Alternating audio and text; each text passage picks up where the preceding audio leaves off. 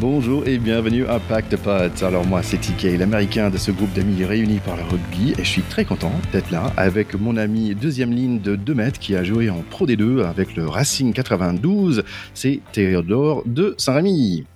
Eh oui, c'est moi, fidèle au poste, deuxième ligne de devoir et surtout d'amitié.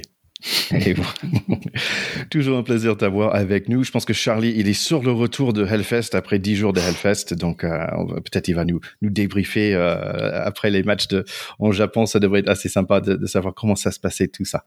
Allez, on est là aujourd'hui pour parler de finale très, très vite parce qu'on a un super euh, entretien encore avec un pote de notre pack. C'est Miguel Fernandez. Donc, Miguel est un agent sportif depuis plus, de, plus de 20 ans. Avec, il travaille avec beaucoup de nos joueurs sur le 15 de France. Donc, il connaît tout le monde dans ce monde de de, rugby.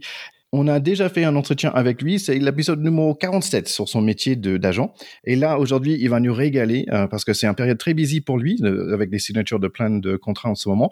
Donc, on va parler un peu de ce côté business de rugby, les contrats, le salary cap, les projets des équipes, les mouvements, ce genre de choses. Donc, euh, bien sûr, on va, on va rigoler aussi. Allez Théo, je peux faire ma petite minute américaine? Mais bien sûr, Ticket, tu as toujours le droit de faire ta minute américaine. t'es gentil, t'es gentil. Écoute, il y a des choses qui se passent en ce moment qui sont assez, euh, qui sont moins drôles, on va dire. Donc, je, je, je vous encourage, nos chers agriculteurs, d'aller lire par rapport à tout ça pour vous informer. Euh, mais bon, on reste un peu sur le sur le côté positif. Euh, au niveau de rugby, il y avait MLR, il y avait le final, et c'était Rugby New York qui a gagné.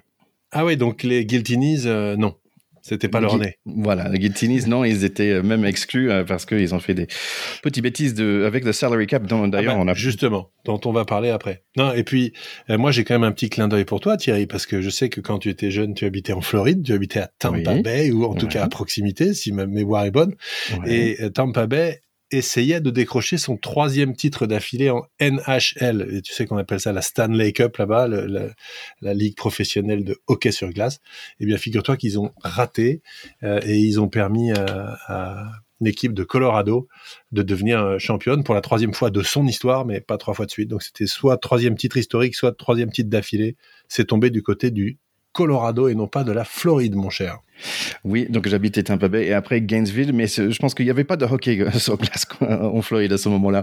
Donc écoutez, si d'ailleurs ça, ça vous intéresse, vous pouvez aller écouter euh, dans le slot. Donc c'est un podcast en français sur le NHL, sur le hockey sur glace. Donc euh, c'est des gars super sympas qu'on a eu ici à Pack de Potes. Allez, on va parler rapidement de ce final. Bien sûr. Allez, ce vendredi, c'était le final de Top 14. C'était Castres en bleu et Montpellier en blanc. Et ça démarre très fort avec un plaquage et un mini concours de Je te tiens le maillot. Le ballon tombe pas mal par terre pendant que les deux équipes se calment. Et c'est Montpellier qui mit la pression et récupère un ballon. Petit passe claquette. Le 8, Mercer fait un coup de pied à suivre pour Arthur Vincent. Oui, j'espère que vous vous souvenez de lui, nos chers écouteurs. Euh, Arthur Vincent qui joue normalement au centre, il me semble. Il marque le premier essai. 5 à 0. 5 à 0 qui devient vite fait 12 à 0 grâce à un essai d'un certain deuxième ligne, Verhag. Les deuxièmes lignes, en général, des Blancs étaient en feu en ce match. Encore Arthur Vincent, lui, lui, il offre le ballon d'essai à Anthony Boutier, on le connaît aussi, qui a passé sur l'équipe de France, 17 à 0 à 15 minutes, mais encore de coups de pied ratés. Est-ce que ça va être important plus tard? À 20 minutes, c'est 20-0. Montpellier, c'est un montre suisse. Côté Castres, il faut mettre les pendules à l'heure. Le 11 bleu est vif, mais il fait beaucoup de fautes de main. Et Guirado est sonné, donc il doit sortir pour le match, comme le 10 argentin des Castrés. 23 à 3 pour le mi-temps. Cass sort de coma vers le 50 minutes et pendant 3 ou 4 minutes, on peut croire à quelque chose, mais Camara calme tout ça avec un joli grattage. Bon, je suis parti nettoyer un peu la cuisine jusqu'à Montpellier. Décide de rendre le match intéressant avec un carton jaune. Castres tape sur la porte encore, toc toc toc, qui est là? Bah c'est Boutier qui intercepte, petit course à pied. Et on est dans le 22 de Castres. Les castrés reviennent à la charge. Et qui est là? C'est Boutier encore avec un autre interception et retour de 50 mètres. Il est comme un flipper lui, il renvoie vite et loin. 70 minutes avec plus de trois essais, les célébrations commencent. Est-ce que c'est trop tôt? Il y a un petit essai chanceux de 12 de Castres, 26 à 10. Et ce match, pour moi, était l'opposé d'un Désiel, rapide à démarrage, long à finir. Mais ça finit très bien pour Montpellier, qui a gagné leur premier bouclier de Brunus. Ouais, c'est un beau résumé avec un match... Euh, euh, franchement, je m'attendais pas à une finale comme ça. Je, pensais que ce serait euh, plus disputé. Je, je crois que assez vite, le début de match euh, catastrophique, faut quand même dire ce qui est. les 20 premières minutes de Castres, en fait, ont été tellement mauvaises que ensuite ils ont eu, beau être plutôt meilleurs en deuxième mi-temps. Ils partaient de trop loin, 23 à 3 à la mi-temps en finale. honnêtement, le suspense était, était mort, même si tout peut arriver au rugby. Là, on a vite senti que c'était pas du tout le jour des castrets. Pour reprendre un petit peu, hein, euh, deux, trois éléments. Le premier essai euh, que, tu évoques d'Arthur Vincent, qui était un revenant, hein, qui a quasiment pas joué de la saison, donc pour lui c'est une satisfaction extraordinaire. On, peut, vraiment le, saluer. Euh, il fait suite à, au départ, une attaque de Castres dans les 22 mètres montpelliérains, ballon perdu bêtement, euh, et ça a été un festival de ballons perdus en première mi-temps du côté de Castres. Euh, après ce ballon perdu, un jeu au pied de Boutier, euh, quelques voilà quelques, quelques bons coups, euh, plus le talent de Mercer qui fait un petit coup de pied en numéro 8, c'est quand même pas fréquent et chapeau à lui aussi. Et c'est le premier essai. Et ensuite, pendant ouais la première demi-heure, Castres était complètement sous l'eau, chaos debout. Je ne sais pas comment on peut qualifier un début de match éliminatoire aussi raté que celui-là. Ça fait vraiment longtemps que ça m'était pas arrivé de, de voir ça. Et étonnant aussi de, de Casse parce que c'est normalement une équipe, on va dire, qui boxe bien, quoi, qui, qui reste toujours dans le match. Euh, c'est une équipe de corps à corps. C'est vrai que c'est une équipe euh, qui se, qui n'est jamais, voilà, qui ne trahit jamais son esprit de, de son espèce de fighting spirit. C'est un petit peu les Irlandais du top 14. Castres, ils, ce sont des irréductibles. Euh, et chez eux, euh, au stade Pierre-Antoine, c'est vrai qu'ils sont injouables. Ils y ont pas perdu de l'année. Euh, Est-ce que c'est le fait d'avoir été délocalisé là qui les a perturbés? Peut-être. Il aurait fallu jouer la finale à Pierre Rajon.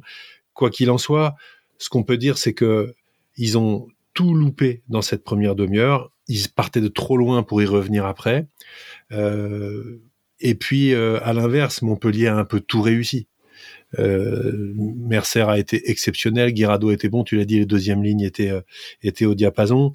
Euh, et puis après, pour, un club qui est né en 86, c'est-à-dire c'est sans doute le plus jeune club en termes d'histoire de tout le top 14. moi, j'avais joué contre eux au début des années 2000, ils étaient en Pro D2, ils étaient en train de monter, mais ils avaient jamais été en top 14 avant. C'est une existe qui n'existait pas dans sur la carte du rugby. La grande équipe de l'Hérault, euh, c'est Béziers, hein, euh, qui a 11 mm. Brennus à son actif, et Montpellier, c'est son premier. Donc c'est quelque chose de... Ils étaient complètement dans l'ombre du rugby biterrois. Ils avaient perdu en finale en 2011, ils avaient perdu contre Castres en 2018, euh, et en 2022, c'est leur tour.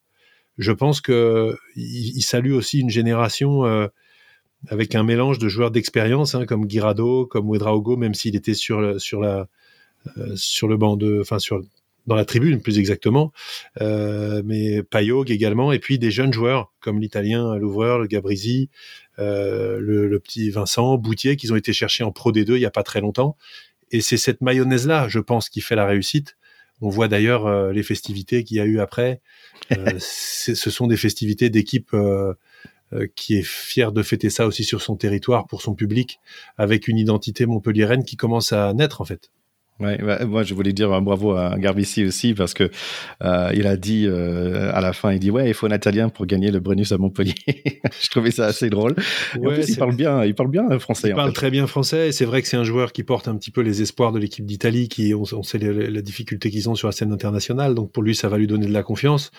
Et, et c'est vrai que c'est très chouette de voir ce jeune joueur qui a pris le poste de numéro 10, euh, là où euh, finalement Altrad euh, avant, qui est le président hein, et le sponsor du, de la fédération maintenant, c'est quand même gouré pendant dix ans avec des recrutements catastrophiques, avec un état d'esprit euh, qu'on qualifiait un petit peu de mercenaire, etc. À un moment, il y avait 12 Sud-Africains sur 15 joueurs, et en fait, ça rimait à rien, cette équipe-là. Et ils se sont rendus compte qu'ils s'étaient trompés. Je pense qu'ils ont eu euh, la lucidité de voir qu'il fallait qu'ils repartent à zéro sur le plan de l'esprit d'équipe de cette équipe. Euh, ils ont été chercher des joueurs un petit peu partout. Euh, ils ont eu euh, l'intelligence d'aller chercher aussi Philippe Saint-André, qui est un garçon voilà profondément français, mais qui connaît bien les joueurs internationaux pour avoir entraîné à Sale en Angleterre.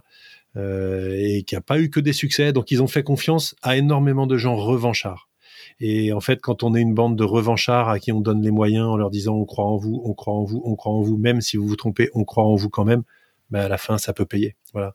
Donc moi, je suis content pour cette équipe de Montpellier, qui est une équipe qui jusqu'ici euh, ne m'inspirait pas grand-chose d'un point de vue sentimental. Euh, et là, je trouve qu'ils ont fait euh, voilà un, un, championnat tout à fait méritoire. Ils finissent deuxième de la phase régulière, une phase finale top et une finale de rêve, une finale en marchant sur l'eau. Tu as, cité les essais, euh, l'essai de Boutier avec la petite passe euh, redoublée de d'Arthur Vincent avant est juste euh, génial. Euh, l'activité encore une fois hein, de Mercer, de Guirado qui a failli pas rentrer puis qui re-rentre et qui finit le match, etc. C'est vrai qu'à un moment les célébrations étaient un petit peu tôt. Ouais. Parce que on aurait presque eu envie que Castres renverse la tendance et vienne gagner sur le fil. Je crois que ça aurait été une histoire encore plus incroyable que ce titre de Montpellier. Mais franchement, je trouve que Montpellier fait un très beau champion. Oui, il y avait plein de petites choses qui m'a beaucoup ému l'émotion d'Elissade, parce qu'il y avait aussi euh, euh, Philippe Saint-André qui, voulait boire sa bière en live et Chabat disait oui vas-y tu mérites tu mérites ta bière et tout et ouais ont trouvé ça vraiment chouette euh, tous ces larmes de, joie et j'ai bien aimé aussi Awas qui a présenté son enfant à Macron je trouvais ça assez marrant aussi. C'était super. Moi, j'ai deux choses euh, que je voudrais souligner qui m'ont énormément plu et qui, pour moi, parlent euh, de ce sport qui, à mes yeux, reste un sport différent. C'est euh, dans la tribune du Stade de France, il y avait deux joueurs exceptionnels qui n'étaient pas sur le terrain. C'était Fulgence Ouedraogo côté Montpellier, qui a fait toute sa carrière dans ce club, qui est un enfant du club, qui a tout connu avec ce club. Et choix sportif de Philippe Saint-André, il l'a même pas mis sur la feuille, sur la feuille de match. Je pense que ça a dû être un choix euh, terrible à faire pour Philippe Saint-André, terrible à vivre pour Fulgence Ouedraogo.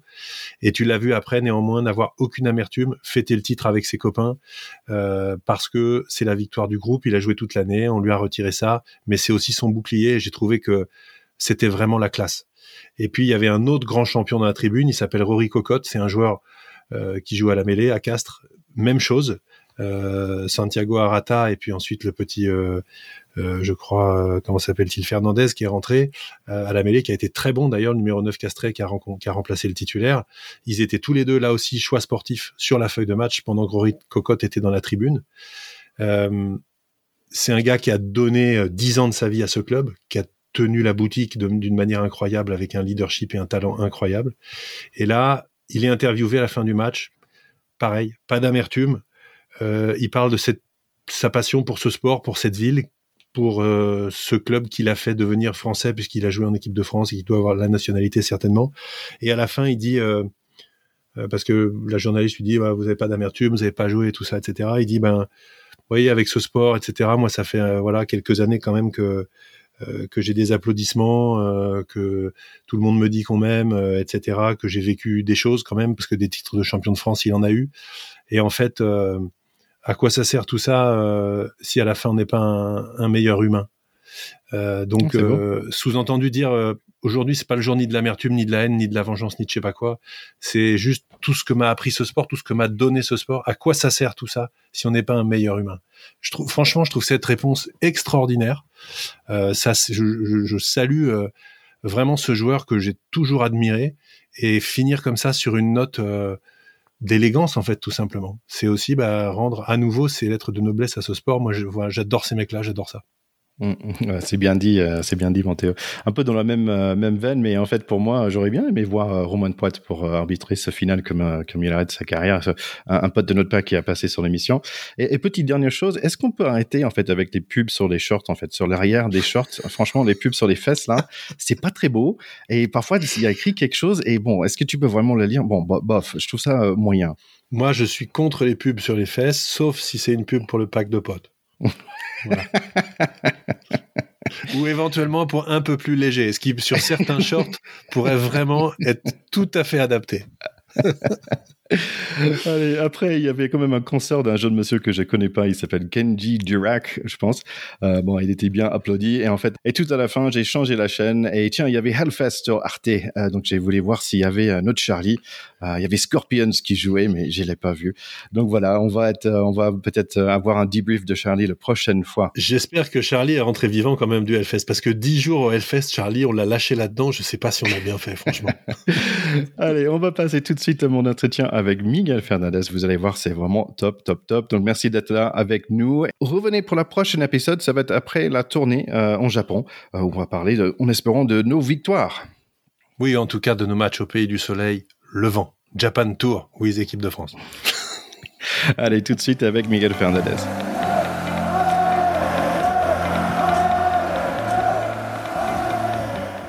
Aujourd'hui, nous sommes super contents de pouvoir recevoir à nouveau Miguel Fernandez. Euh, Miguel qui est agent sportif dans le monde de rugby depuis plus de 20 ans, directeur à, à CSM France et président de Interval, le syndicat des agents sportifs. Miguel est déjà passé chez nous à Pacte Pot, donc c'était l'épisode 47. Donc je vous invite d'aller revisiter cet épisode. Euh, pour nous, euh, Miguel, déjà, hello, comment ça va? Hello, bonjour, comment ça va? Ah, tout va bien. tout va bien. Superbe, superbe. Pour nous remettre un peu dans, dans ton monde à toi, en fait, euh, dans le dernier épisode, tu as décrit euh, ton métier d'agent sportif comme un conseiller, un grand frère, un avocat et un ami. C'est bien ça? C'est parfait ça. Ça me va comme définition. D'ailleurs, petite question, l'épisode 47 a bien marché ou pas? Bah très bien, bien oh, sûr. Voilà, c'est bon.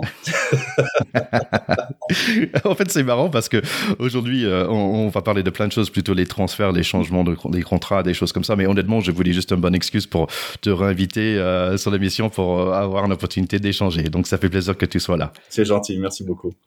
Allez, on y va direct. Donc là, c'est la fin de, le fin de saison de Top 14, mais pour toi, c'est plutôt money time dans cette période de, de mmh. mai-juin. Oui, alors pour expliquer un peu comment fonctionne une une année euh, de travail d'un agent sportif. Euh, là, on va attaquer une période, ce qu'on appelle la période de signature des contrats, euh, au format LNR, c'est-à-dire au format de la ligue.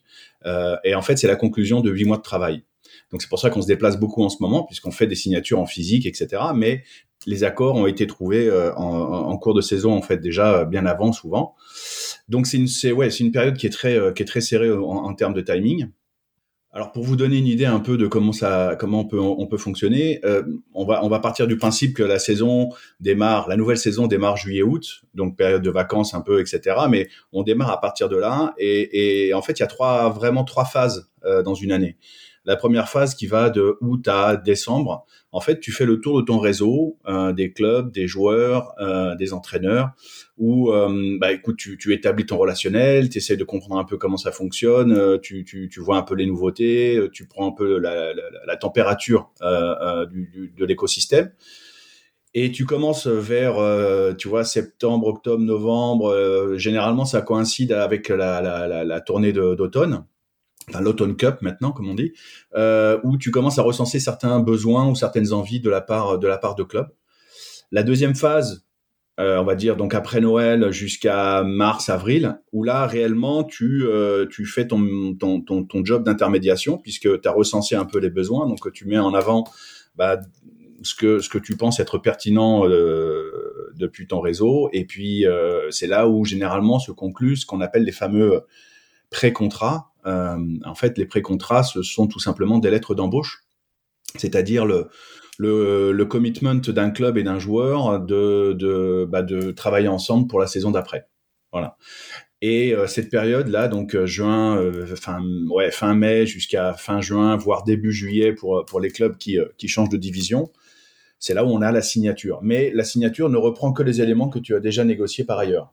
Voilà, il y a rarement des surprises. Après, il y a toujours des, des joueurs qui sont euh, toujours à la recherche pendant cette période-là. Voilà, là, de manière très grossière, les, les, les, trois, euh, les trois périodes, en fait, les trois, les trois mi-temps euh, d'un agent sportif.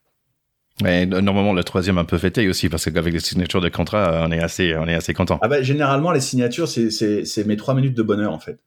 euh, et c'est voilà, c'est les, les bons moments, c'est les bons moments, les signatures. Ouais, j'ai trouvé ça un peu bizarre dans le rugby où, parfois on sait qu'un joueur va changer d'équipe l'année prochaine au milieu de saison et, et, par rapport à un autre sport, en fait, on a toujours euh, dans un autre sport, c'est plutôt fin de saison, on a tout le parti euh, de période de, de contrat. Pourquoi c'est différent à ton avis? Alors, il y a, y, a, y a deux choses. Enfin, comme ça, spontanément, il y a deux choses. D'abord, euh, on n'a pas de période de mercato tu vois, le fameux euh, mot italien qu'on utilise dans le football, où là, effectivement, tu as une fenêtre, tu as deux fenêtres pendant la saison très précises. En rugby, tu pas de mercato, tu peux signer un joueur euh, n'importe quand dans la, dans, dans la, saison, ou en tout cas euh, faire une lettre d'embauche, une promesse d'embauche, un fameux pré-contrat, euh, n'importe quand. Ça, c'est le premier point. Euh, ensuite, Écoute, ça, a souvent été comme ça. Il y, a eu des, il y a eu des mesures qui ont été prises par la Ligue il y a quelques années pour euh, justement éviter euh, certaines confusions ou certaines, euh, difficulté en termes de communication parce que c'est jamais simple de jouer avec quelqu'un euh, dont tu sais qu'il sera plus là la saison prochaine. Mais moi, ça fait 22. On m'a souvent posé cette question, tu vois, des, des, des présidents ou, ou, des journalistes m'ont dit mais c'est pas un peu compliqué pour les joueurs ou pour les entraîneurs. Objectivement, depuis 22 euh, ans que je fais ce, ce, ce, ce métier, je n'ai jamais connu un joueur qui euh, bah, n'était pas à 100% quand bien même il était sur sa dernière année de contrat, quoi. Jamais. C'est jamais arrivé. Ouais. Ce qui est compliqué, je pense, c'est plus pour les clubs en termes de communication. Quand, quand tu prépares une campagne d'abonnement, quand tu prépares, euh, si tu veux, ton, ton, ta communication vis-à-vis des sponsors, vis-à-vis de, vis-à-vis de tes partenaires, euh, c'est jamais simple de savoir que X, Y, Z ne sera plus là la saison prochaine. Je pense que c'est plus côté club où c'est un peu plus euh, un peu plus compliqué. Côté joueur, il y a rarement de problème en fait. Ouais, j'ai trouvé que l'année dernière, je pense que les grandes nouvelles, c'était Ficou qui, qui partait de, de, de Stade français pour aller vers Racing. Et en fait, je trouvais il y avait un moment où c'était pas vraiment, les gens étaient pas trop gentils. je trouvais, moi, je trouvais ça normal. Bah, si j'ai l'opportunité de, de, de, faire mon nouveau travail euh, plus rapidement, tant mieux. Euh, ouais, donc je trouvais ça un peu compliqué pour lui quand même. Ouais. Alors tu sais, c'est marrant parce qu'à cette période-là, on a, on avait été sollicité par, par des, par des journalistes qui me disait, enfin, tu te rends compte, euh, il va traverser le périph, il va aller dans, un club en plus. Euh, euh, la rivalité entre le Stade Français et le Racing, elle est, elle est, elle a plus de, elle a plus de 100 ans, etc. Et j'avais posé la question en cours de saison, tu vois, c'était un peu. Et je posé la question à un journaliste, je lui fais, mais dis-moi, si toi demain on te propose d'aller au, au, New York Times pour mieux, dans de meilleures conditions ou au moins conditions équivalentes, est-ce que tu hésites? Et généralement, les journalistes ils disent bah ouais, non, enfin bon, voilà, c'est aussi simple que ça. Euh, Aujourd'hui, euh, jouer au rugby professionnellement est un métier. Euh, euh tu as des employeurs que, que, sont les clubs, donc forcément, c'est l'offre et la demande. Euh, après, il faut le faire de manière assez assez subtile et, et et euh, ouais de, de, de, de, de conserve avec toutes les parties mais mais euh, c'est assez drôle parce que tu sais il y a mille à peu près 1000 joueurs professionnels euh, de rugby. Mmh. Euh, si tu comptes euh, quelques espoirs qui, qui, qui s'entraînent régulièrement avec l'équipe première, on va arriver à 1200. Et on, on, retient les 5 cas où effectivement le gars change de club en cours de saison. Et après, il y a quelque chose qu'il faut savoir, c'est que si le deal fonctionne, c'est parce que tu as un club qui souhaite se séparer d'un joueur, tu as un autre club qui veut recevoir ce joueur, et tu as le joueur au milieu qui est content de faire le deal. Donc tout le monde est content. Tout le monde est content. Donc je ne comprends pas pourquoi aujourd'hui, enfin je comprends pas. Je fais faussement le naïf, mais euh, euh, c'est jamais un problème quand un joueur quitte un club, puisque de toute façon tout le monde est d'accord. Et tu sais, il y a deux raisons pour lesquelles, enfin, objectivement, moi j'ai toujours considéré qu'il y avait deux raisons pour lesquelles, deux bonnes raisons pour lesquelles un joueur devait quitter un club. Soit parce qu'il est viré, et là il n'a pas le choix, soit parce qu'il a fait le tour du projet. C'est-à-dire qu'il souhaite soit un challenge euh, euh, plus euh, plus ambitieux, soit parce qu'il est en fin de carrière ou parce qu'il n'a pas le niveau du club où il est et il prend un challenge un peu inférieur. Toutes les autres considérations, qu'elles soient financières, géographiques, ce que tu veux, c'est pas les, je dis pas que c'est pas les meilleurs, mais c'est pas les, les critères prioritaires pour vouloir changer de club, à mon sens. Je pense que euh, j'aimerais bien parler de ce, cette idée de projet après, mais en fait, tu avais parlé de mercato. Mm. Euh, est-ce que est-ce qu'on a des, des, des trades en, en, rugby? Ça arrive, euh, mais c'est très très rare. La différence fondamentale, et, et tout le monde aura remarqué que tu as un joli accent américain, donc on va parler du sport américain. Euh, les trades qui sont très très courants aux États-Unis, juridiquement, c'est des choses complètement différentes. Il faut savoir que les franchises aux États-Unis possèdent les contrats. Elles sont, c'est un, un actif. Donc elles possèdent les contrats, donc elles font ce qu'elles veulent. C'est vraiment du, commerce au sens noble du terme. Euh, en France, le droit français, celui qui, appuie sur le bouton in fine et qui donne son accord pour que ça se fasse, c'est l'employé. Donc les trades, c'est un peu particulier, si tu veux. C'est vraiment très anglo-saxon et très américain en l'occurrence. Euh, en France, ça marche pas comme ça. Nonobstant, une fois qu'on a dit ça, il, il m'est arrivé quelquefois de discuter avec deux présidents qui me disent moi je suis intéressé par tel euh, coïncidence euh, le club B dit bah moi ça m'intéresse dans ce club là d'avoir ce jeune etc et là effectivement tu peux envisager alors non pas un trade au sens américain du terme enfin au sens euh, NFL ou, ou, NBA mais car ce sont des deals séparés, c'est-à-dire que l'un ne dépend pas de l'autre juridiquement. Tu ne peux pas subordonner la venue de quelqu'un au départ de quelqu'un d'autre.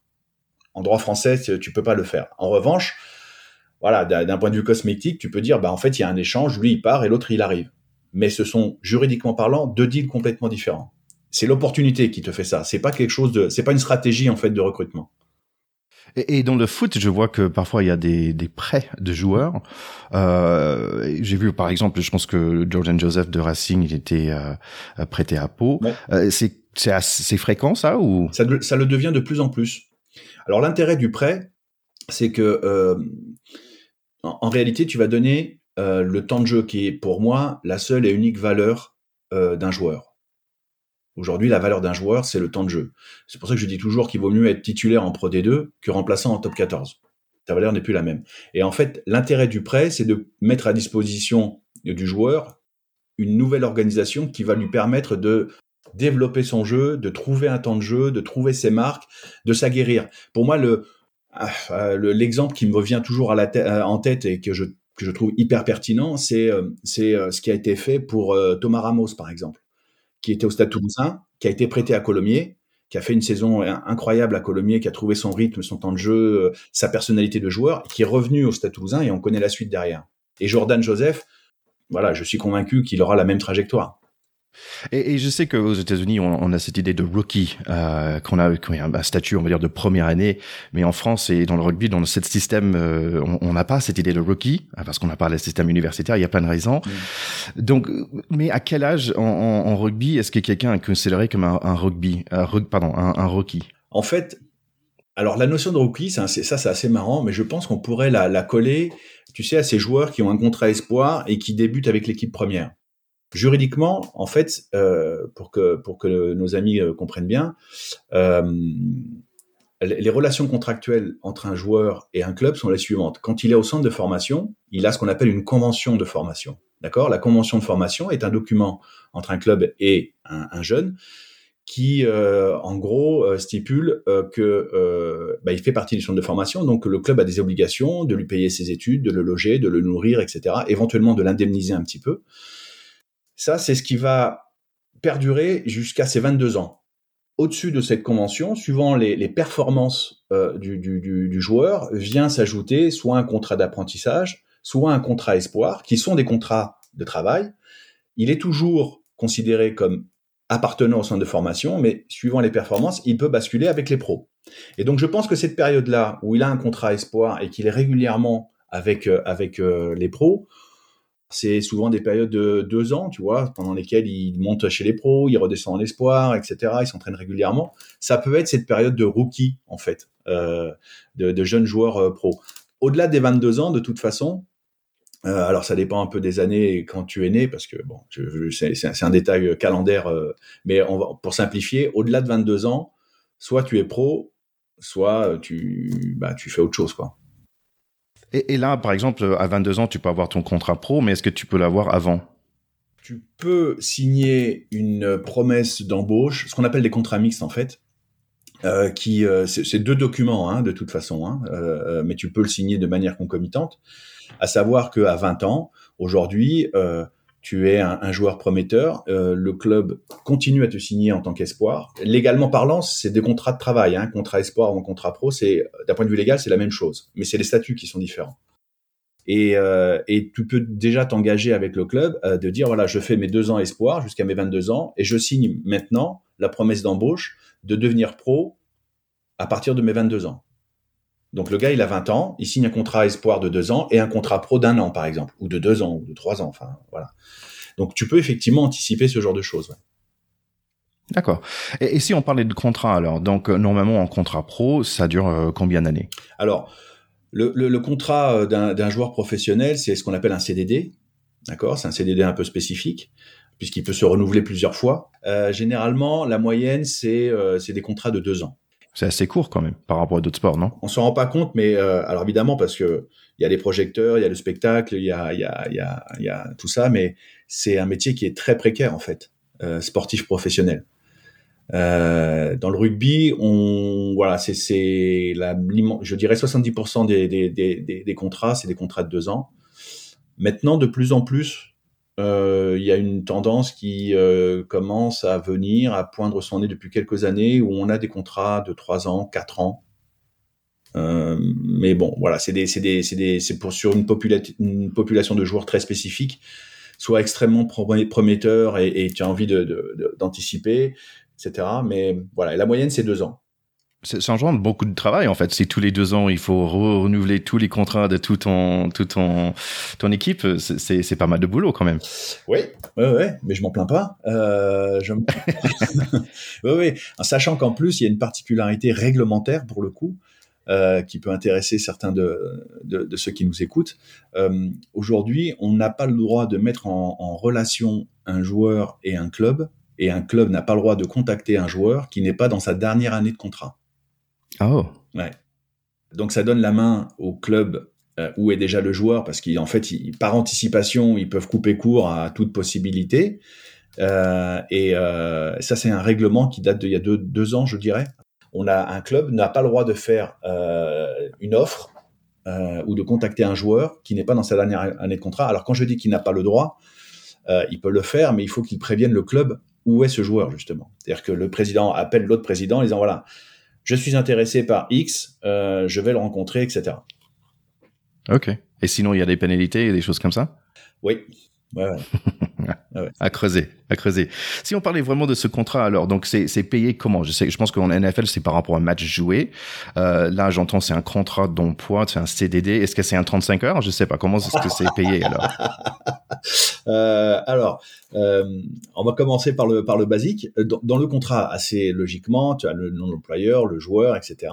Et la durée, d'accord? Donc une saison, deux saisons, trois saisons. Il faut savoir que tous les contrats dans le rugby démarrent au 1er juillet et se termine le 30 juin de la saison d'après. Donc ça, c'est une saison sportive. Donc c'est un salaire, tu es payé tous les mois comme n'importe quel employé. Euh, tu as euh, ensuite la partie variable euh, qui est négociée ou à négocier, qui généralement se base sur quoi? Sur effectivement le temps de jeu, nombre de matchs ou de minutes. Moi j'ai pas mal de contrats, j'ai négocié pas mal de contrats où en fait le, le, joueur recevait soit un bonus, soit une augmentation de salaire euh, qui était basé sur le nombre de minutes jouées. 300 minutes à l'année, 600 minutes, etc. En fait, tout dépend des paramètres et les critères que tu veux prendre. Ça peut être le nombre de feuilles de match euh, euh, laquelle tu es, sur laquelle tu es, tu es inscrit. Donc, tu as ces parties variables-là. Et ensuite, tu as les avantages en nature qui sont euh, participation au logement, billets d'avion, euh, mise à disposition d'un véhicule, etc., etc. Donc ça, c'est vraiment, je dirais, les, les, les fondamentaux du contrat. Ce qui vient ensuite sur un contrat type LNR, euh, donc les contrats de, de travail, euh, c'est euh, le rappel au, règlement de la mise à disposition euh, des clubs pour les joueurs internationaux, pour leurs équipes nationales, quelles qu'elles soient, hein, pas que l'équipe de France, mais quelles qu'elles soient.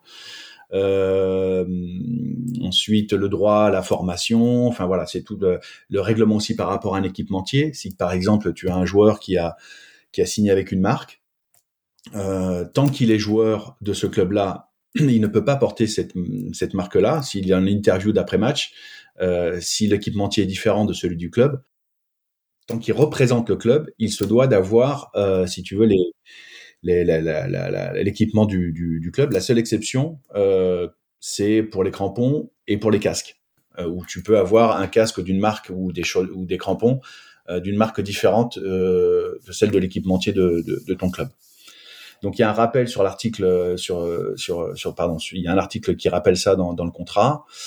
Euh, après, tu peux avoir également dans les contrats, et ça fait le lien avec ce que tu me posais comme première question par rapport au transfert, euh, des clauses libératoires.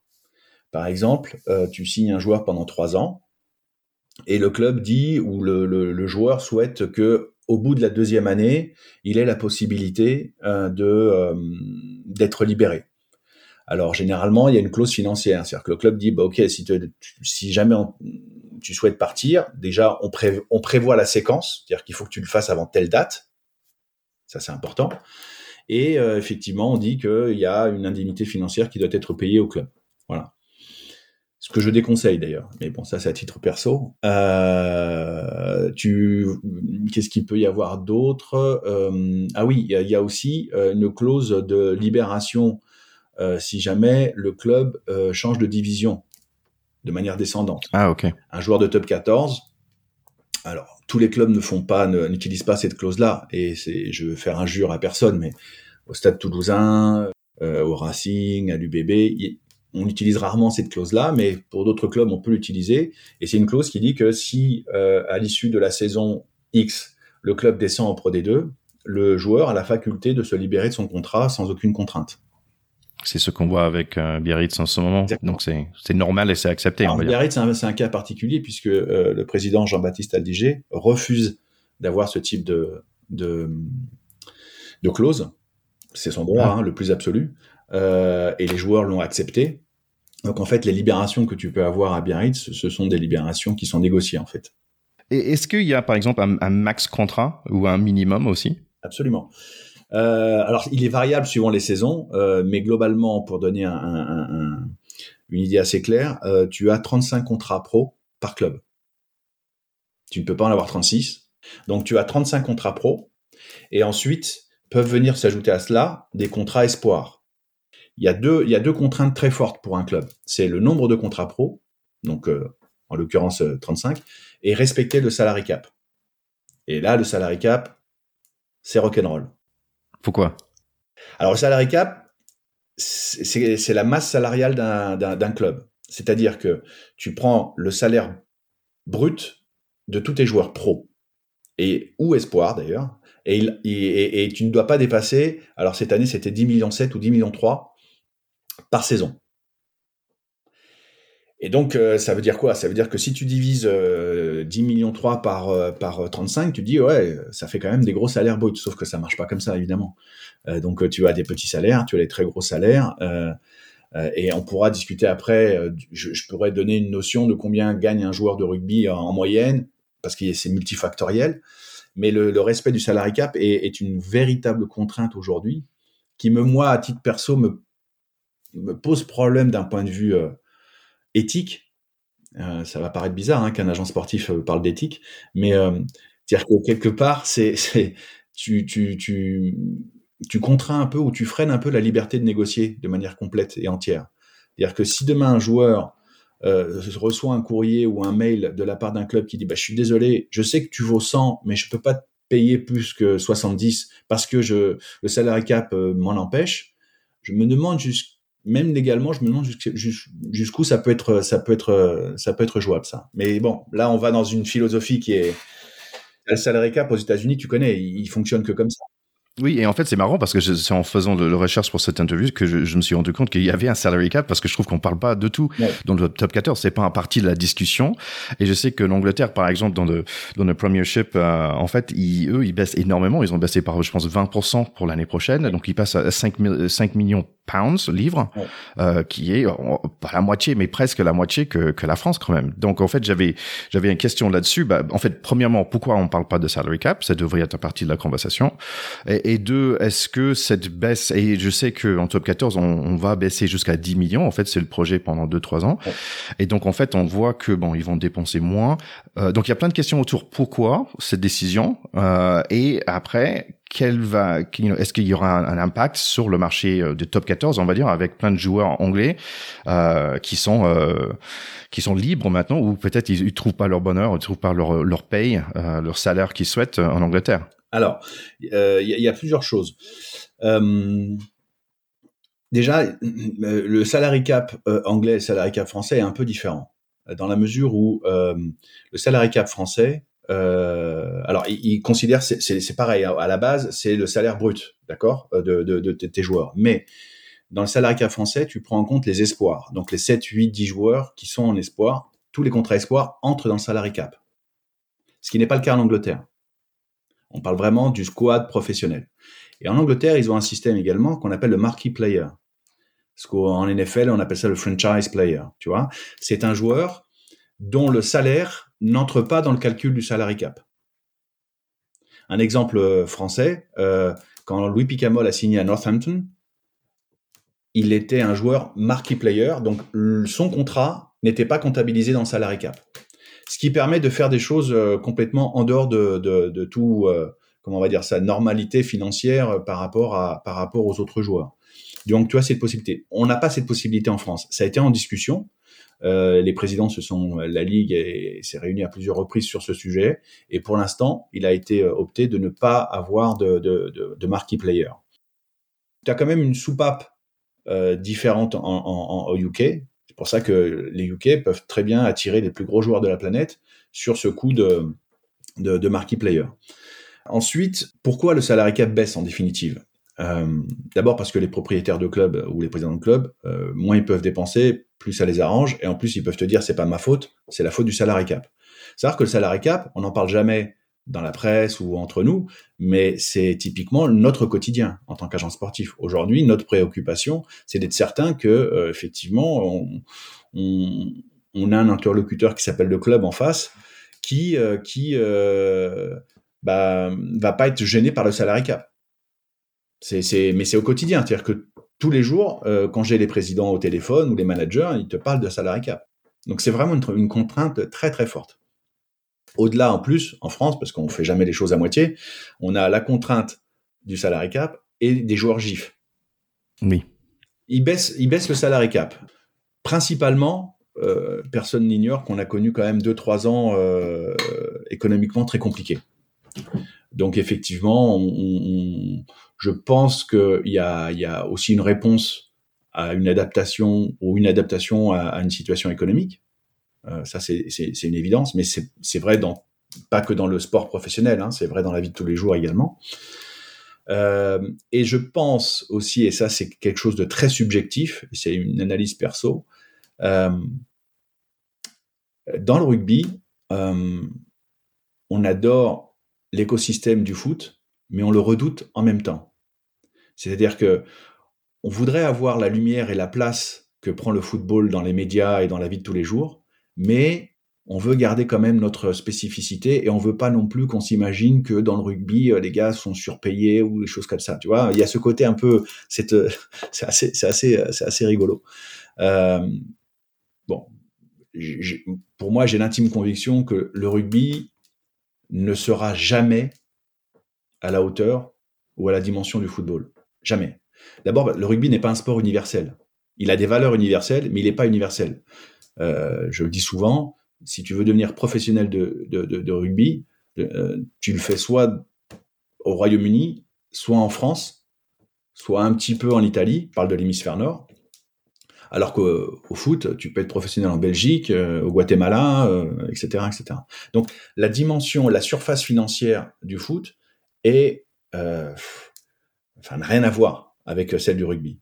Donc je pense que cette crainte, elle n'est pas très justifiée en fait, de se dire euh, attention, faut pas qu'on prenne les dérives du football, le, le, le rugby business, faut faire attention.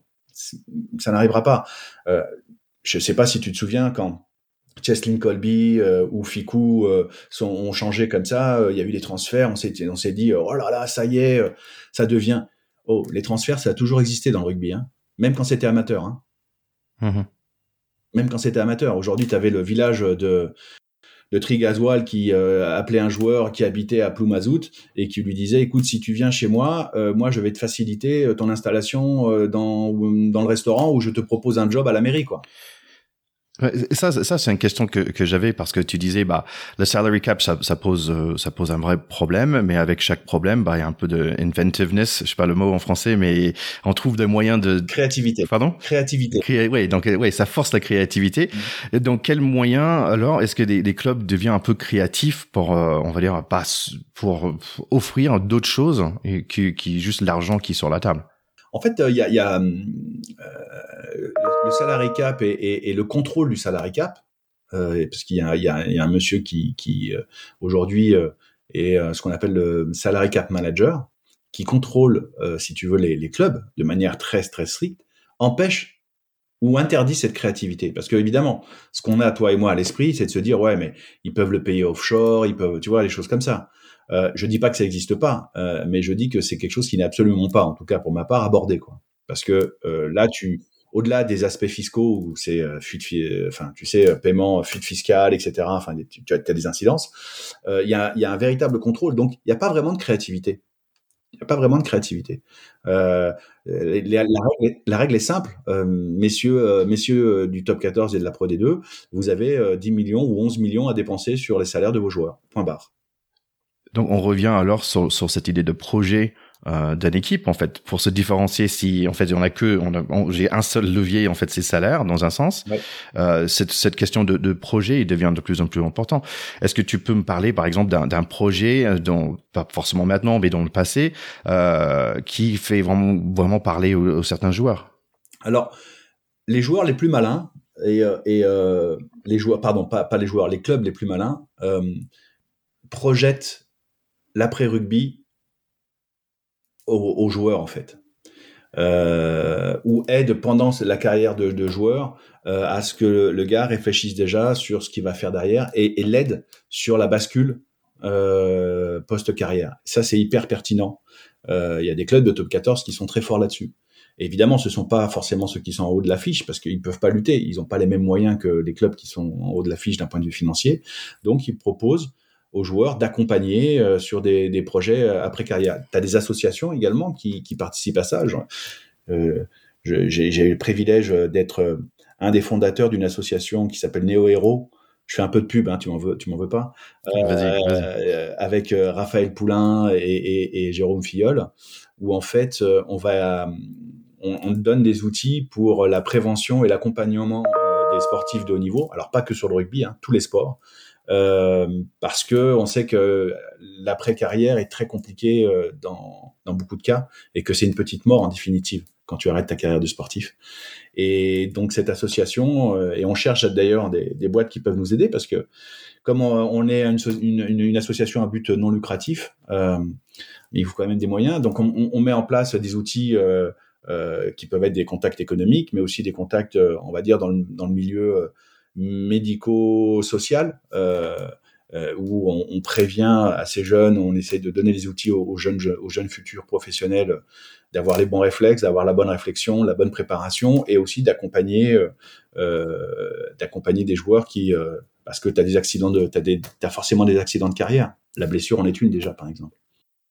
Tu as, pas mal de clubs et notamment dans le rugby euh, qui proposent euh, des accompagnements euh, post-carrière et qui donc vendent non plus un projet de club, mais un projet de vie. Et ça, c'est vraiment hyper pertinent. Hmm. Ouais, c'est, c'est, ça a l'air intéressant. Ça, c'est, je trouve que euh, on a déjà eu le, sur cette euh, ce podcast de, de beaucoup de joueurs qui sont déjà, on va dire, euh, dans leur partie après carrière. Et, et, c'est vrai que en fait, c'est pas évident. Est-ce qu'il y a, par exemple, aux États-Unis, on, on, voit beaucoup des joueurs de joueurs de foot par exemple, de foot US, NFL, il devient propriétaire d'un d'un dealership, d'un car dealership, ah, par exemple, aux States. est-ce qu'il y a un truc ou deux ou trois métiers que tu vois que des, des anciens rugbymen ils vont vers un certain un certain voie euh, Ouais, euh, alors pendant, pendant pas mal de temps, c'était assez classique, euh, tu sais, le restaurant, le bar, tu vois, que, enfin, le, commerce. Mais il n'y a pas, il a, aujourd'hui, c'est vraiment, il n'y a, y a, pas de, il a pas de, ouais, de zone économique particulièrement visée par des, des, joueurs de rugby. En revanche, ce que je sais, et ça c'est important de, de, le faire savoir, et, je le dis de temps en temps quand je croise des chefs d'entreprise, euh, un sportif de haut niveau, et notamment un joueur de rugby, il n'est pas câblé comme tout le monde. Parce que quand il se lève tous les matins, c'est pour aller gagner sa place, et c'est pour faire mieux que ce qu'il a fait hier. Ce qui n'est pas le cas de beaucoup de salariés dans les entreprises. Donc, euh, ce que j'explique à des chefs d'entreprise, je leur dis voilà, ils ont pas la même, ils ont pas, ils sont pas codés comme nous, ils ont pas le même cerveau. Les gars, alors ce qu'on peut appeler, c'est des compétiteurs, tu peux appeler ce que tu veux, mais en fait, ils sont, ils sont comme ça. Les, des sportifs de très haut niveau, ont cette mentalité-là de toujours faire mieux demain que ce que tu as fait aujourd'hui.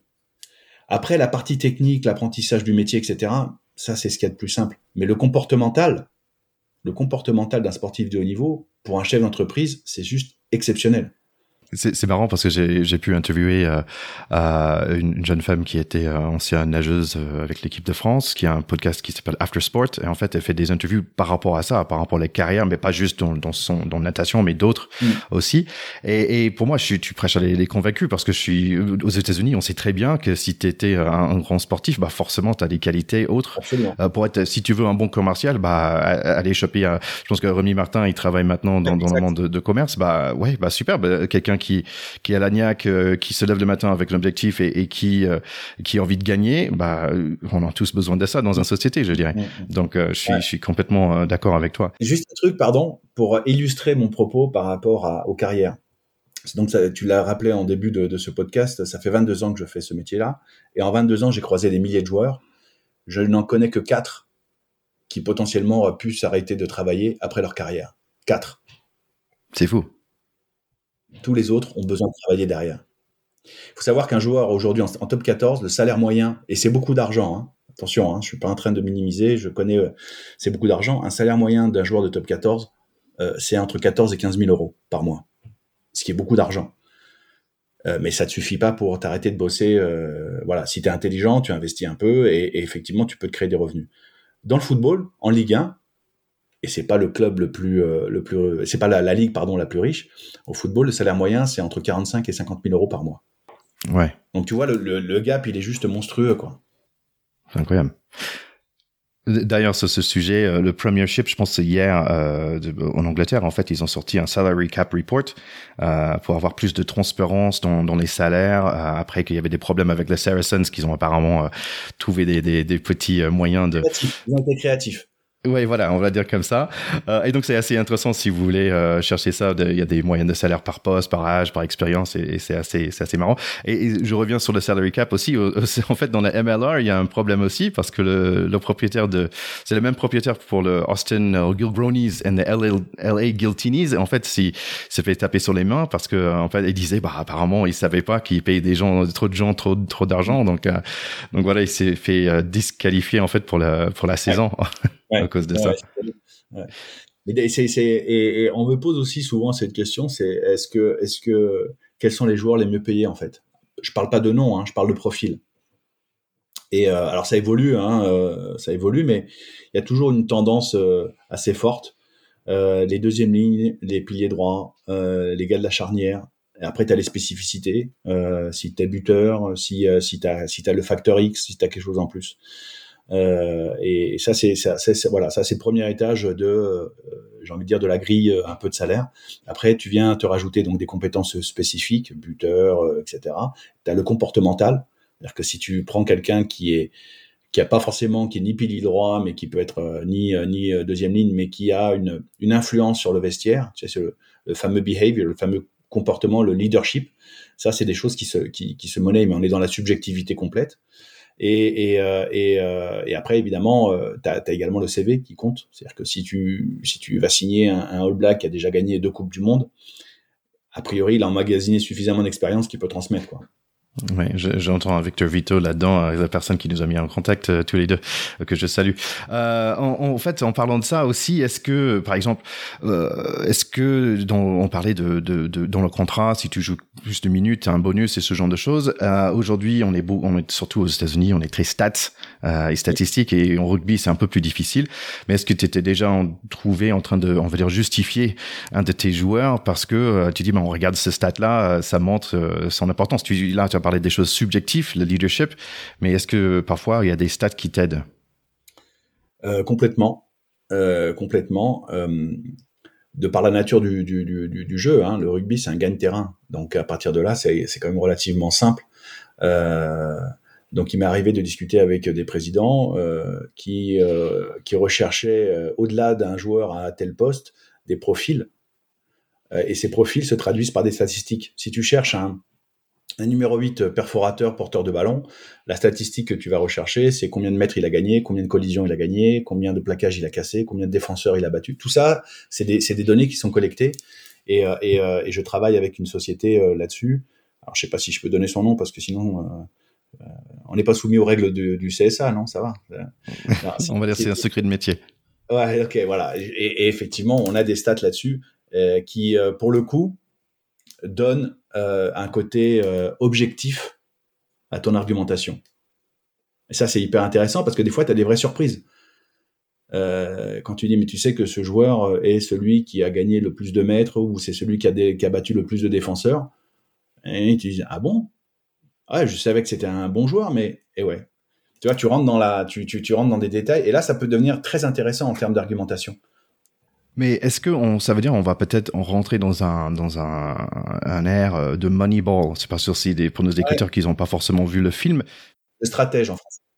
Oui, c'est avec Brad Pitt où en fait ça explique. En fait, c'est un super livre aussi, euh, écrit par un gars qui. un livre.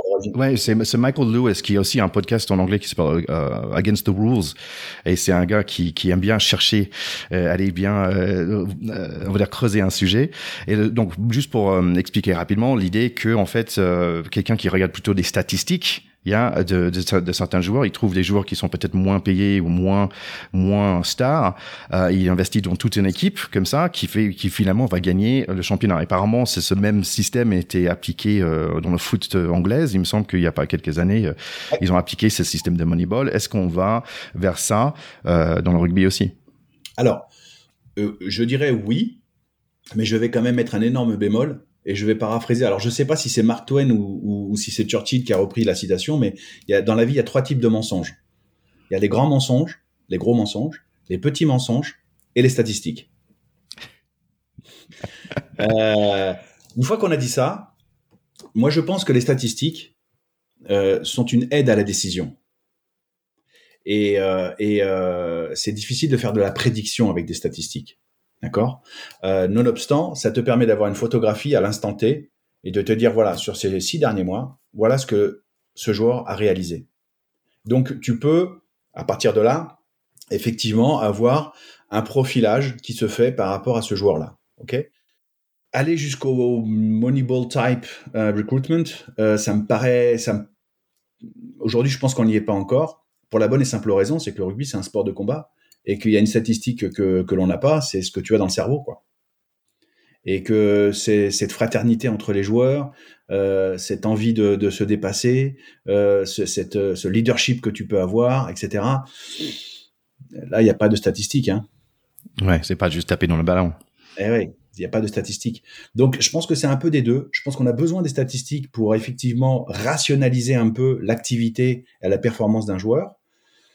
Euh, en faire une projection, c'est quand même relativement compliqué, mais ça te donne quand même un profil. Voilà, si effectivement régulièrement euh, tel joueur euh, bat 30 défenseurs par saison, bah tu sais que a priori, bon, c'est quelqu'un qui sur le duel, sur le 1 contre 1 est plutôt pertinent. donc voilà, c'est plus pour moi un outil à la décision qui est, hyper important. mais après, il y a, y a, plein d'autres choses. J'ai eu le privilège de croiser en, en, 2007 un, un grand entraîneur d'une grande sélection et je lui avais posé la question euh, dans, dans, dans le lobby d'un hôtel, on prenait un café, et, et je lui disais, euh, dis donc, tu, tu, as à ta disposition les 50 meilleurs joueurs du monde, comment tu fais pour en sélectionner 30 Comment tu fais pour... Parce que à chaque poste, tu as, allez, les 3-4 meilleurs joueurs du monde. Bon, c'est une équipe de rugby qui est tout en noir, je sais pas si tu vois. et, euh, et, il me dit, euh, il me dit, bah en fait c'est assez simple. J'ai deux critères il me le dit en anglais, c'est un euh, rugby, rugby wise, donc c'est qualité rugbystique, mais la plus importante c'est le behavior, le mhm. comportement. Et il me dit parce que le rugby tu peux toujours l'améliorer. Le comportemental, c'est quelque chose qui est inscrit en toi, donc soit tu l'as, soit tu l'as pas. Et il me dit voilà, moi le comportement compte plus que le rugby. C'est intéressant. Tu vois, on parle de statistiques et en fait tu t'aperçois que les plus grands managers de la planète et j'en ai discuté il n'y a pas très longtemps avec euh, un manager là, qui va jouer les demi-finales. on parlait déjà du recrutement euh, pour euh, la saison 23-24. Et il me dit, voilà, est-ce que c'est un bon mec? Est-ce que c'est une bonne personne? Comment il est? C'est quoi, c'est, quoi sa cellule familiale? D'où il vient? Et ça, c'est hyper intéressant. Et ça, ça m'intéresse plus que de parler statistiques, honnêtement. Oui, c'est marrant, dans notre première discussion, en fait, on a beaucoup parlé de ce côté humain et tu disais que tu es, plutôt un expert dans l'homme que, que, que le rugby, quoi. Ouais, moi je je comprends pas grand chose au rugby, mais j'ai la faiblesse de croire que je comprends un peu les. Mon job c'est pas de connaître le rugby, c'est de connaître les joueurs et les entraîneurs et, et, les présidents en fait. Je pense que tu connais un peu quand même. Hein. Allez, euh, oh d'ailleurs les coachs, euh, ils ont des agents aussi? Bien sûr. Et, et euh, est-ce qu'ils gagnent autant que des joueurs ou un peu moins ou c'est quoi? C'est c'est des informations publiques ça? Tu as, tu as 7-8 managers aujourd'hui euh, qui, qui, qui ont des salaires d'internationaux, voire plus. D'accord. Parce qu'en fait, ils sont responsables quand même. Euh, enfin, tu sais, c'est. Est-ce que ça paraîtrait incohérent d'expliquer aux gens qu'un directeur général d'une boîte gagne plus que euh, le directeur commercial ou que le commercial? Mmh. C'est un peu cette idée-là. Le recrutement, à mon sens, le plus important d'un club, c'est de savoir qui va être le leader du, projet sportif. Donc, qui va être le manager sportif. C'est fondamental. Moi, j'ai toujours eu cette. Euh, alors, c'est un raccourci, hein, mais euh, un club joue comme son entraîneur et un club est comme son président. Pardon, tu peux répéter un club joue comme son entraîneur et est comme son président. Ouais. Dans l'imagerie, si tu veux, l'image que tu as d'un club, quand tu les vois jouer, c'est l'image du manager. Et le comportement et, l'image que tu peux avoir du club, elle est souvent subordonnée à celle de son président. C'est vraiment intéressant parce que je ne connais pas assez bien, euh, on va dire, les personnalités des, des, des, coachs, ni et surtout des, des, directeurs. J'ai un peu j'ai un peu de mal. En fait, c'est marrant parce que à partir de maintenant, je pense que je vais m'intéresser beaucoup plus à euh, comment, euh, qui sont les directeurs. En fait. Fais, cet exercice, TK. Il y a un truc qui est très très rigolo à faire. Tu prends toutes les équipes du top 14, d'accord? Tu prends les managers et les présidents. Tu vas faire un peu de travail et tu vas regarder le parcours des managers et des présidents. Et tu vas coller à l'image que tu as du club et de la façon dont ils jouent. C'est un exercice hyper intéressant à faire. Ah wow, j'invite tous nos écouteurs de faire ça. ça, ça je pense qu'on a trouvé la raison de pour te réinviter euh, l'année prochaine. Avec grand plaisir. On avait commencé cet euh, épisode en disant on va parler des grands mouvements de l'année. Donc on va finir avec, avec ça peut-être. Déjà, vous pouvez aller sur www.allrugby. Euh, ils ont un bon petit euh, truc qui explique tous les mouvements. Pour toi, c'est quoi les, grands mouvements de l'année? De par mon métier, il n'y a pas de grands ou de petits mouvements en fait. Il n'y a que des mouvements. Mais et pour moi, re-signer dans son club, c'est un mouvement. Euh, je ne sais pas si je, l'avais déjà dit euh, au précédent podcast, mais le président de la Ligue aujourd'hui, qui s'appelle Jean-René Bouscatel, que j'ai connu quand il était président du, Stade toulousain, il m'a sorti une phrase un jour qui, qui, restera gravée.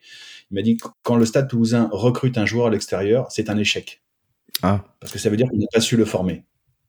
Pour ça que j'insiste, renouveler un joueur, pour moi, c'est tout aussi important que de faire venir quelqu'un de l'extérieur. Une fois qu'on a dit ça, les mouvements, on n'est pas dans une, euh, dans une saison où il y aura de gros mouvements. Euh, le rugby a cette particularité, c'est qu'on les fait de cycles. Et les cycles vont d'une Coupe du Monde à l'autre. Et généralement, les, on va dire, les mouvements les plus euh, médiatiques, ou ceux qui font un peu plus de buzz, arrivent généralement après les Coupes du Monde. Parce que tous les internationaux ont fait leur euh, duty, ont fait leur devoir par rapport à leur sélection nationale et ils veulent connaître autre chose. Euh, c'était vrai en 2007, c'était vrai euh, en 2011, c'était vrai en 2015, etc., etc. Donc là, on, là, on va avoir, à mon sens, des nouveaux plus intéressants en, en 23-24. Euh, après, je, je, voilà, je vais pas donner une notion de valeur par rapport à un mouvement qui est plus plus intéressant qu'un autre, etc tu vois, je, disais tout à l'heure qu'on a à peu près 1000 pros. Sur les 1000 pros, il y a entre 300 et 400 euh, joueurs euh, et entraîneurs. Alors, on va parler que des joueurs en l'occurrence, mais en fin de contrat. Donc, euh, les mouvements, c'est à peu près, allez, j'ai pas le chiffre exact, mais c'est à peu près 30, un tiers, un tiers de cette population-là qui renouvelle ou qui change de club. Donc ça, c'est pour donner à peu près le volume. Donc difficile pour moi de dire bah, ce changement-là, il est plus pertinent que l'autre, etc. Parce que j'y donne une, subjectivité et, en plus, euh, bah, tu commences à, à, voir un peu ma façon de travailler. Euh, il y a des mouvements dont personne ne parle, mais qui pour moi sont hyper importants parce que je sais que ce garçon-là sera super bien avec cet entraîneur-là, dans cet environnement-là, et ça fait et ça fait pas la une. Et je m'en fous. Mais pour moi, je sais que c'est un, un, changement de vie qui est fondamental et, et ça va payer donc, il n'y a pas de grands mouvements. Je, voilà, c'est, c'est, c'est, il n'y a que des mouvements. D'accord. Il y a quand même pas mal de, de, retraites aussi cette année. Et quand j'ai regardé, il y a des, il y a des, énormes noms en fait qui seront pas là euh, l'année prochaine. J'en dis juste quelques-unes Victor Vito, Picamol, Trinduc, euh, euh, Maestri, Grado, euh, Chuli, Médard. c'est comme presque une équipe de France qui, qui prend la retraite là. Ouais, c'est une génération à 35 ans et plus. Qui me fait énormément vieillir parce que sur les cinq ou six que tu as cités, j'en connais euh, cinq très très bien. Et, euh, je les connais depuis euh, quasiment, pour certains, depuis le début de ma carrière, ou, tout au début. Et je me dis, waouh, ça fait 18 ans que, que, je collabore avec ce type. Et, c'est, ouais, c'est une vie, hein, 18 ans. C'est une vie. ils, vont nous, ils vont nous manquer. Ils vont nous manquer. Alors c'est intéressant, tu vois, quand tu discutes un peu avec eux, tu essayes de voir avec eux comment ils ont traversé ces, ces 15 ou 20 années de, de, rugby et les changements, les, tu vois, les, et ils disent tous à peu près la même chose. Ils ont toujours une passion sans, sans limite pour le, le, jeu, pour le rugby ce qui va, ce qui va leur manquer, tu sais, c'est le bruit des crampons dans les vestiaires et l'odeur de camphre dans les vestiaires et, et, et tu sais, le, le, huddle euh, quand ils se rassemblent et qu'ils se parlent, etc. Dit ça, ça, voilà, ça, c'est ce qui va me manquer, etc. Ce qui va pas leur manquer, c'est euh, la pré-saison et le travail physique. ça, ça va pas leur manquer. Mais ça, ça va, pour le reste, ouais, ça va leur manquer. Et, il, voit une évolution, euh, notamment chez les jeunes, où il pense que les jeunes sont de mieux en mieux préparés, et physiquement, et, euh, et euh, intellectuellement, je le dis mal, mais d'un point de vue comportemental. Mmh. ils sentent qu'aujourd'hui, la génération est beaucoup plus professionnelle que lorsque eux ont démarré.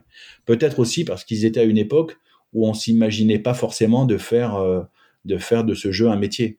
Alors aujourd'hui, tu as des générations qui, qui, qui, qui, vont dans, dans, dans, ce, dans, ce, dans le rugby professionnel pour en faire un métier. Alors ça implique d'autres choses derrière, hein, qui positives et négatives, mais voilà, la, grande mutation c'est ça, et aussi la, euh, la, on va dire la professionnalisation des clubs, où c'est devenu hyper, hyper, euh, beaucoup plus carré que ça ne l'était auparavant. Euh, ça va de la nutrition aux équipements, facilities, etc., la rigueur, les séquences. bon, voilà, c'est ils ont vu, ils ont vu leur sport évoluer et je l'ai vu aussi. Et c'est vrai que voilà, tout le monde est devenu de plus en plus professionnel quelque part. Ouais, c'est, c'est pas une mauvaise chose d'avoir un peu plus de, de gris dans sa barbe. Donc là, juste avant, en fait, tu as parlé de l'idée que parfois des, transferts les plus connus, c'est pas forcément celles qui ont fait la une. Euh, et j'avais une question sur euh, est-ce que toi, en tant qu'agent, tu sais que tiens, un tel, il serait mieux dans cette équipe X euh, que l'autre par rapport à la ville, par rapport à sa personnalité, par rapport à la coach? Mm. Est-ce que tu peux nous, donner un exemple de ça? Ouais, alors je, je vais pas donner un exemple actuel, mais comme ça, je me fâche avec personne. mais une de mes plus alors pas réussite, c'est pas le mot, mais euh, un mouvement ou, ou, un accompagnement dont je suis le plus fier concerne un joueur qui a été international qui s'appelle Julien Brugnot. Euh, pilier, euh, etc. Julien, moi je l'ai connu quand il était à Bordeaux, ensuite il était à Montpellier. Et à Montpellier, il avait quelques difficultés, qui étaient en première division à l'époque, euh, parce que parce qu'il trouvait pas de son temps de jeu, parce que, mais malgré tout, euh, comme c'était un pilier, comme c'était quelqu'un qui avait, qui avait de, de, de, une formidable, euh, formidable capacité euh, en mêlée, etc. Il était, il était, euh, il était sollicité par des clubs de, top 14.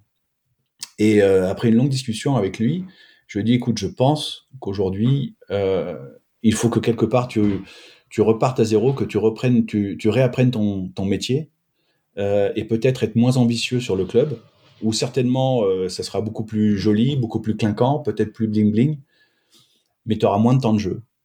Et je pense que la bonne solution, c'est d'aller en deuxième division, dans un club sérieux, avec. Euh, et bon, ça n'a pas été facile, mais comme c'est un homme intelligent, euh, il, a compris ce que je voulais dire et ça lui correspondait aussi. Et donc de Montpellier, on est passé à Dax, qui était en deuxième division à l'époque, avec un, un, jeune entre guillemets entraîneur qui démarrait à l'époque, qui s'appelait Marc Lévremont. Ah. Et quand il arrive à Dax, il devient le taulier de la mêlée il joue tout le temps, il est, voilà, il est juste incroyable. Dax monte en première division et il est, il est en équipe de France après. Tu vois, ce shift-là, ce mouvement, pour moi, ça a été, euh, voilà, ça a été euh, hyper bénéfique, hyper bénéfique. Mais c'est très difficile à, à, à, expliquer et, à faire comprendre. Euh, et pour le joueur, c'est difficile d'accepter parce que c'est tous des compétiteurs. Si tu veux, quand tu parles avec tous les joueurs, ils vont tous te dire, non mais moi, ce que je vis, c'est l'équipe de France, quoi. Mhm. C'est très difficile de leur dire un moment, au risque même de, de te fâcher avec lui, hein, de dire voilà, écoute-moi, je pense que là, vaut mieux que tu ailles sur quelque chose de moins ambitieux. Euh, ça va peut-être durer deux ans, mais ça va nous permettre de basculer peut-être sur autre chose derrière. Ça, pour moi, c'est, et je suis très ami avec Julien. On voilà, on s'appelle très quotidiennement. Je, je continue à, à discuter à, et à échanger avec lui, à l'aider euh, sur sa carrière d'entraîneur. Et il a cette même démarche, si tu veux, en tant qu'entraîneur, c'est de dire, voilà, je vais d'abord apprendre mon métier dans un club un peu moins ambitieux et après on verra. Et, ouais, c'est hyper touchant parce qu'en plus on a connu des moments très difficiles hein, avec avec Julien où justement à la fin de son contrat de Dax, on avait des, possibilités dans des grands clubs de top 14 parce que forcément, il était international, ça marchait super bien. Donc, on avait réussi notre coup. Blessure. Euh, certains camarades journalistes euh, pas bien informés disent que c'est une blessure très grave au niveau des cervicales. Donc, quand t'es pilé, c'est compliqué. Et plus rien. Le téléphone ne sonne, ne sonne plus. Euh, et, et c'était, moi j'étais, j'étais ah, j'étais euh, effondré quoi parce que j'avais euh, voilà c'est je trouvais ça injuste etc et c'est même lui qui m'appelait pour me remonter le moral si tu veux. Et il me disait mais c'est pas grave je vais m'inscrire au chômage t'inquiète pas c'est c'est que du rugby.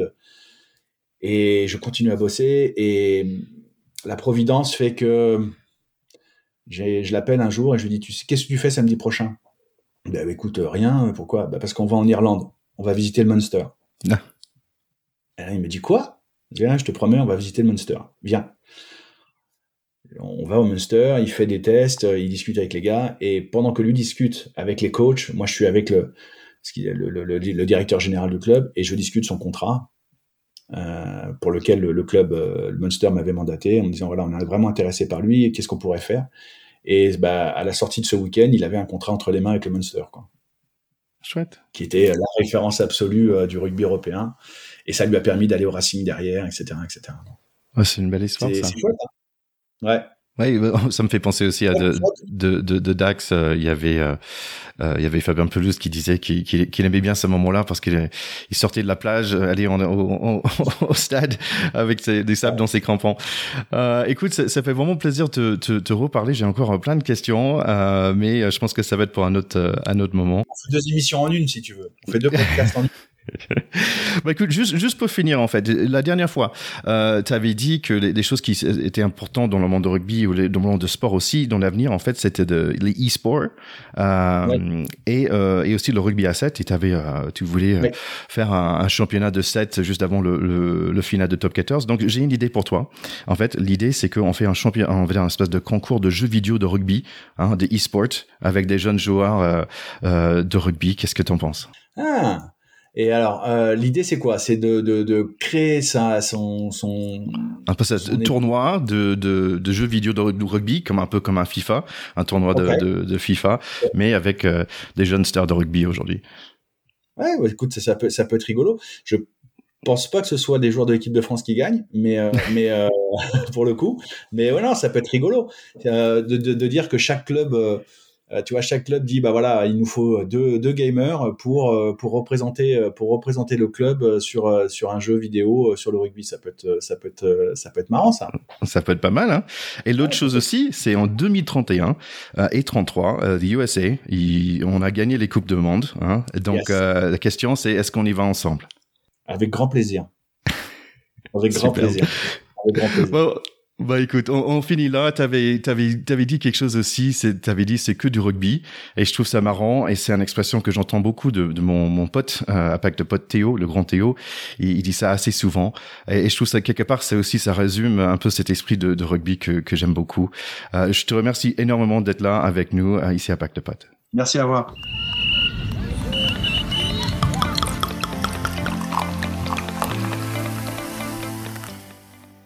Donc voilà notre entretien avec Miguel Fernandez. Vraiment, c'est quelqu'un que j'apprécie beaucoup, beaucoup.